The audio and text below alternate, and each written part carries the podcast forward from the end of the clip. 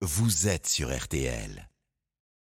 Elle sera contestée dans la rue demain, mais aujourd'hui, c'est à l'Assemblée euh, qu'elle arrive en commission des affaires sociales pour être précis. Elle, c'est évidemment la réforme des retraites. Quelques 5000 amendements, un peu plus même, à examiner pendant trois jours pour les euh, députés euh, présents dans cette commission.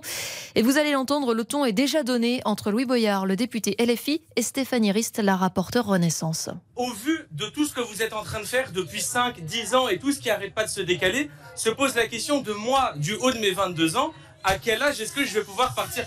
Non mais, mais mes chers collègues, S'il que vous je demande... Ben non mais pardon, vous vous êtes sérieux dans ce que vous êtes en train de faire là? Non mais vous vous prenez pour qui?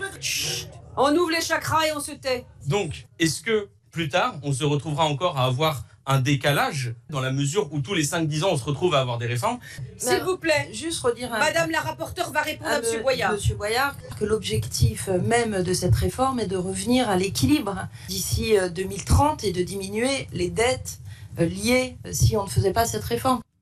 Voilà des propos recueillis pour RTL par Marie-Bénédicte Allaire.